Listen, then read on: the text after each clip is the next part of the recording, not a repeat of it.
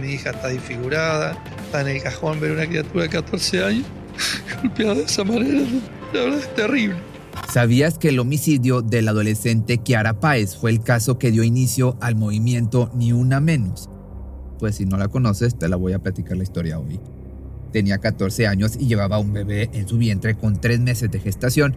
Por desgracia, el padre del niño, también un adolescente, dijo no querer hacerse responsable y procedió hacer algo totalmente inimaginable.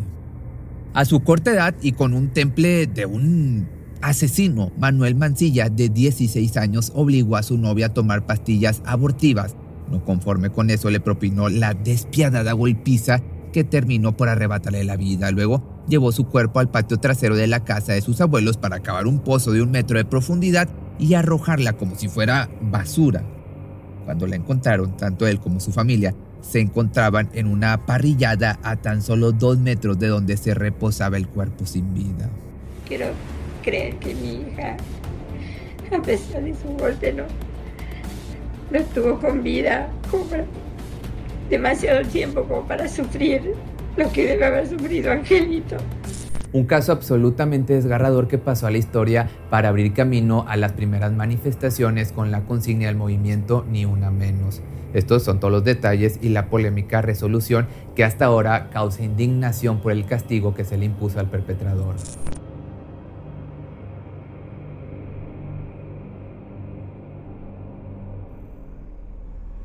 Su nombre completo es Kiara Páez Camargo, originaria de la ciudad de Rufino, Santa Fe, en Argentina.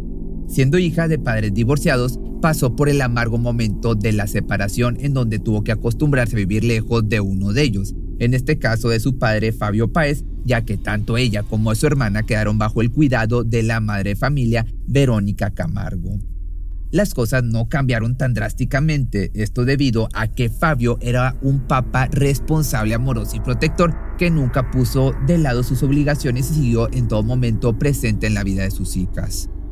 Además, llevando siempre una buena relación con su ex esposa para el bienestar de las chicas, por eso cuando la joven se dio cuenta de que estaba esperando un bebé, sus padres no dudaron ni un segundo en apoyarla.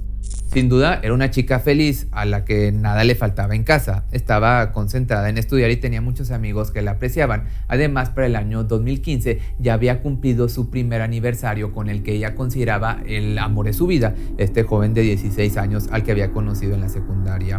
Manuel Mancilla no solía visitar muy seguido la casa de su novia, mas los padres de la misma sabían sobre su existencia y la relación que sostenía con la joven. Jamás imaginaron, evidentemente, que ese amor adolescente terminaría con la peor de las tragedias posibles, en un homicidio. Pero las cosas entre la pareja parecían al principio marchar con total normalidad. Era una relación inocente donde los desacuerdos no tenían mayor repercusión que un par de horas de discusión y fin del asunto. Sin embargo, para mayo de 2015 surgió un tema que ninguna de las dos partes del vínculo había planeado. Kiara se enteró que estaba esperando un bebé y aunque no era la mejor edad para tenerlo, nunca dudó de querer convertirse en madre. Tenía 14 años pero estaba dispuesta a asumir la responsabilidad de sus actos. En contraparte, con el entonces futuro padre, la noticia no fue bien recibida y no vio más remedio que pedirle a su novia que no tuviera el bebé, Mal lo hizo de una manera muy agresiva, dando comienzo a la pelea de nunca acabar al no ponerse de acuerdo con el futuro de la gestación. Entonces, sumergida en una situación sumamente complicada, la jovencita acudió a su madre para pedir algún consejo.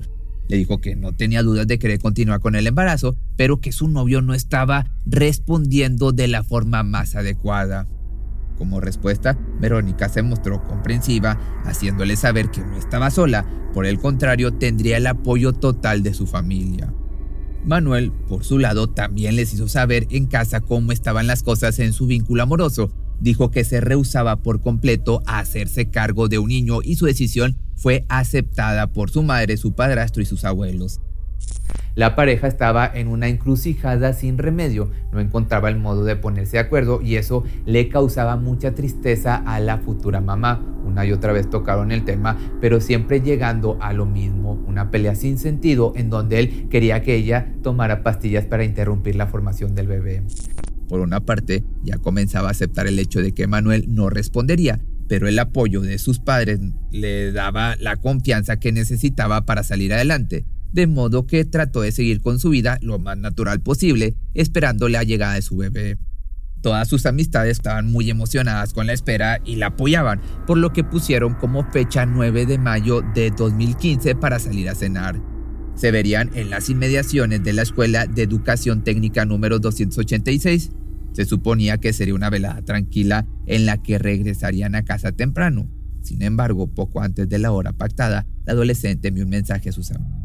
Decía algo como, iré a hablar con Manuel, me acaba de decir que si nos vemos.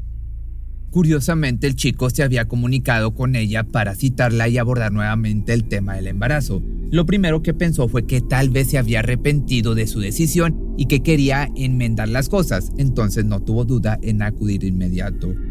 Lo siguiente que se supo de ella fue que estaba desaparecida. El mismo Manuel se comunicó con los padres de su novia para decirles que la joven no aparecía desde hace algunas horas, eran aproximadamente las 3 de la mañana, y esta noticia cayó como un balde de agua fría para Verónica y Fabio. Al muchacho, a Manuel se le cuestionó qué era lo que había pasado, a lo que este simplemente respondió con una historia bastante dudosa, pues, según él, habían sostenido una fuerte discusión en la calle abordando el mismo tema que desde hacía meses les aquejaba. Se suponía que después de haber concluido la pelea, el joven se había ido dejándola sola en la calle, en donde presuntamente hombres encapuchados andaban rondando la manzana.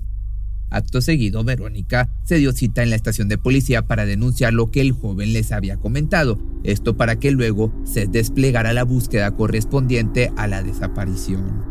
De inmediato, las calles se llenaron de voluntarios que gritaban el nombre de Kiara, por doquier esperando alguna respuesta que diera señal de su paradero, pero todos los primeros esfuerzos de encontrarla resultaron inútiles. Todo el 10 de mayo se concentró en la infructuosa búsqueda. Policías, bomberos, familiares y amigos se unieron a la causa, pero cuando nada se supo de la joven, la atención pasó a concentrarse en la última persona que la vio con vida, Manuel Mancilla. Esa tarde, 11 de mayo, antes de que los oficiales tocaran a la puerta, la familia Mancilla se encontraba haciendo una parrillada en el patio trasero. Parecía algo sumamente común, pero esa imagen familiar compartiendo un agradable momento por la tarde realmente escondía algo totalmente espantoso, algo que fue descubierto con ayuda de los perros rastreadores.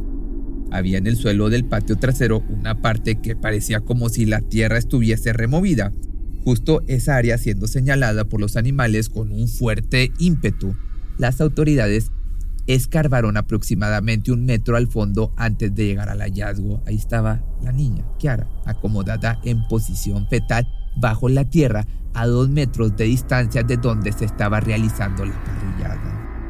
La manera en que fue hallada el cuerpo dejó perplejos a los cuerpos de seguridad. No solo la joven había sido brutalmente atacada y herida eh, de su cuello con una herida de aproximadamente 6 centímetros, sino que antes de su tortura había sido obligada a tomar una fuerte cantidad de píldoras abortivas. Manuel, en cambio, no puso resistencia en rendir su declaración e incluso se puede decir que acudió por voluntad propia, esperando quizás tener algún beneficio por declararse culpable. Según su versión, efectivamente él la había citado para platicar sobre el futuro del bebé, sin embargo, antes de hacerlo, los chicos procedieron a tener intimidad para posteriormente retomar el tema. Kiara, molesta por su postura, continuó tratando de disuadir su opinión, pero en lugar de hacerlo, solo se ganó una golpiza, despertando la furia del adolescente que nada quería saber acerca de ser padre. Al perder la paciencia, solo vio remedio en tomarla de la cabeza para golpearla contra el concreto del suelo, Posteriormente la hizo sufrir con más puñetazos hasta pasar el arma punzo cortante por su cabello y luego arrastrarla al patio de la casa de sus abuelos. Fue con su declaración que surgió la pregunta de si lo había hecho solo. Semejante proceso de homicidio más cavar un metro de profundidad no parecía una tarea para una sola persona de 16 años. Entonces su familia también se puso en la mira de la investigación. Sin embargo, en cuestión de días y por falta de pruebas, se descartó la posibilidad. Algo que en realidad no quería decir que no sea cierto, sino que simplemente las autoridades no encontraron el modo de vincular a su madre, ni a su padrastro, ni a sus abuelos en el crimen. dejando esta duda para siempre en la vida de los familiares de la víctima.